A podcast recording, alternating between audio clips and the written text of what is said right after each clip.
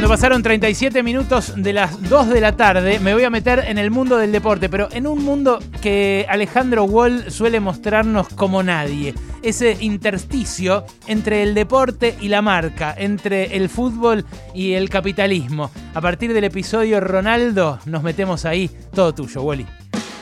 Se está jugando la Eurocopa, como, como bien sabemos, y eh, ayer fue el turno de Portugal eh, ganándole 3 a 0 a Hungría. Lo contamos en Pasaron Cosas, porque vos incluso hasta lo piruleaste, ¿no? Eh, ese, episodio, que fue la conferencia, la conferencia de prensa previa de ese partido, en la cual eh, Cristiano Ronaldo termina, digamos, se sienta en la conferencia de prensa y corre dos botellas de Coca-Cola. De, donde que tenía en la mesa de la conferencia de prensa y agarra una botella de agua y con, ese, con esa cara severa Cristiano Ronaldo dice water, ¿no? Agua. Sí. Este, Como diciendo, este, la coca hace mal, sugiriendo que la coca hace mal y que. Un poquito de agua les pido, gracias. Claro, como Alberto en aquella vez. Sugirió bebida, bebidas azucaradas. Claro. Sugirió nutricionismo. Pero esto, que podría haber sido simplemente un gesto, le costó 4 mil millones de dólares en capitalización bursátil a Coca-Cola en eh, cuestión de minutos, ¿eh? Cuestión de minutos. Una cosa increíble. Sí, porque fue un ratito eh, antes de que se cerrara la sesión de Wall Street, digamos, ¿no? Este, un, rato, un rato después de, la apertura, perdón. Eh, y claro, cayó Coca. Pero además, ¿sabes quién subió? Pepsi. Eh, en esa. Ridículo. En, ese mismo día. ¿Cómo? Sí.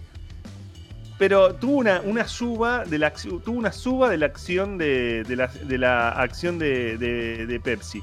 Eh, pero hubo toda una discusión en este punto y en el punto de eh, el mensaje de Cristiano, porque de alguna manera se replicó en algo que sucedió ayer después del partido que Francia le ganó 1 a 0 eh, a Alemania en Múnich, un, gran partido de un gran nivel de ambos equipos, porque Paul Pogba, jugador de, Francia, jugador eh, francés, que hizo, corrió dos botellitas de birra que tenía adelante, de Heineken, ¿sí?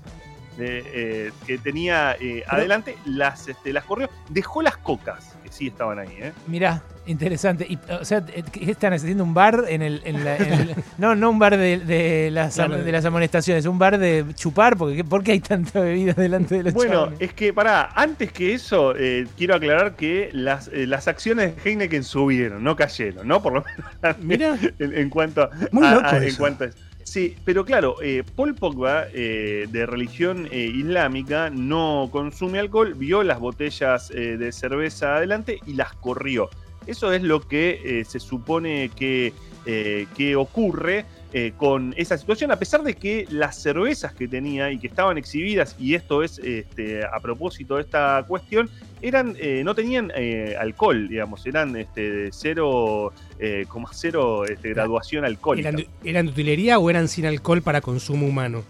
Eran sin alcohol para, eran sin alcohol para consumo humano, ¿sí? Porque vos, digamos, tenés que Digamos, hay que ver, a ver, Coca-Cola es sponsor oficial de la Euro, la Euro tiene otros patrocinadores, entre ellos también Heineken, está Qatar Airways, está Vivo, la empresa de celulares china, TikTok es una de los patrocinadores de la Sí, en serio, Cristina. Y Takeaway. Takeaway es una empresa holandesa fusionada con otra británica de eh, entrega de, alimentos a domicilio. Esas son las empresas. Heineken, eh, para esto ¿qué hace, ¿qué tiene que hacer? Sí, poner eh, precisamente cervezas sin alcohol para, este, porque, bueno, es la cuestión también de la imagen de una especie de publicidad saludable que esa es la cuestión. El tema es que no solamente en la conferencia de prensa está la imagen de eh, Coca-Cola y demás, y la imagen de, eh, de la cerveza, sino también cuando eh, presentan, por ejemplo, al jugador del partido, también el jugador del partido es de la, de la cerveza holandesa. Claro, no, no, entregan más el premio Chamigo, por ejemplo, en la, en la Eurocopa. No, sabés que no, Nabu, no. no, pero fíjate, fíjate si lo de Paul Pogba, lo de Paul Pogba nos lleva a esta cuestión de correr la cerveza por una cuestión de religión, pasó algo similar en, la, en, su momento, te estoy hablando del año 2012, eh, pasó algo similar en su momento con eh, el champagne que se entregaba cuando se elegía al jugador del partido. No quiero decir man of the match porque va a aparecer Samit, y, eh, pero bueno, como es Inglaterra, es la, es la Premier. Sí, sí, está bien. Eh, lo, de, lo de el, entrecruzamiento entre marcas y fútbol viene desde siempre y es eh, especialmente provechoso para esas marcas. Ahora, eh, ¿no están chocándola un poco con este tipo de actitudes? Porque empieza a haber consecuencias inesperadas, ¿no? Bueno, es que esto empieza a, tener ese, ese tipo de, consecuencias y empieza a ser discutido porque ¿qué le está diciendo la UEFA? Es eh, ¿qué, están, qué, es lo que, qué es lo que quieren, digo, porque nosotros tenemos estos patrocinadores, son los que nos ponen eh, el, dinero eh, y nosotros tenemos a estos este, patrocinadores, nosotros no lo, ustedes no lo pueden correr. ¿Qué es lo que sospechan? Bueno, también que los, los, propios futbolistas se van moviendo dependiendo también los patrocinadores que ellos tienen. Claro. Ahora, la, la discusión también es una discusión que golpea más allá de las acciones de Coca-Cola, lo golpea en términos de imagen. Primero porque Cristiano es un eh, jugador muy influyente.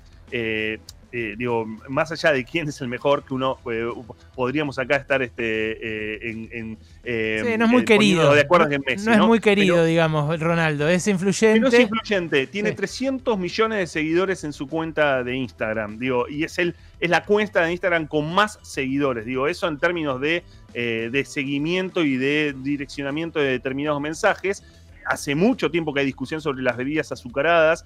Coca-Cola es una, una, marca, te diría, tradicional, histórica del deporte. nunca en el, en, salvo en el último tiempo, no se discutía, ¿no? O sea, Coca-Cola es marca y sponsoreo de Juegos Olímpicos, ¿no? Eh, básicamente. pero, en el último... Estas discusiones empezaron a aparecer, eh, también había eh, marcas de cerveza auspiciando recitales de música para adolescentes que no pueden beber cerveza. En, bueno, en un momento empezó a haber, a haber regulaciones de ese tipo sobre los estados. Eh, ¿Vos lo que decís es que van a empezar a avanzar sobre este tipo de patrocinios? Por lo menos ponen, esa, ponen una discusión que a las dirigencias las ponen en un lugar incómodo porque son las empresas que más eh, guita ponen, porque no es, mm.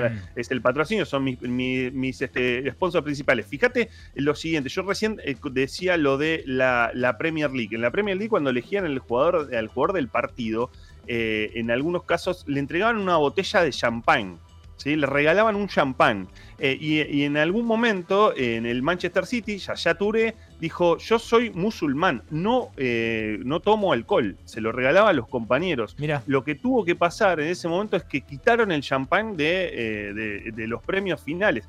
Y el caso de Deport, bueno, o te contaba hace poco los patrocinadores de Copa América, ¿no? Viajeo, que es eh, dueña de marcas como Johnny Walker, Smirnoff, eh, las cerveceras, o sea, son las bebidas alcohólicas que van a poner eh, dinero en el deporte. y la, bueno, Quilmes, acá con la Copa de la Liga, cuando salió campeón Colón, el Pulguita Rodríguez festejaba con una birra enorme, un vaso de birra enorme en la mano. Y hay discusión, no solamente por. la, Fórmula 1 es el caso arquetípico, porque en el año 2005 se prohibió lo que es la publicidad de tabacaleras.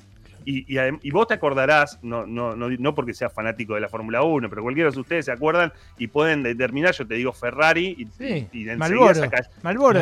exactamente. Inmediatamente, claro, porque era todo el auto ploteado de eso. Ahora, Cristiano Ronaldo, que corre la Coca-Cola y que eh, de algún modo le, inflige este, este, dolor financiero a sus accionistas.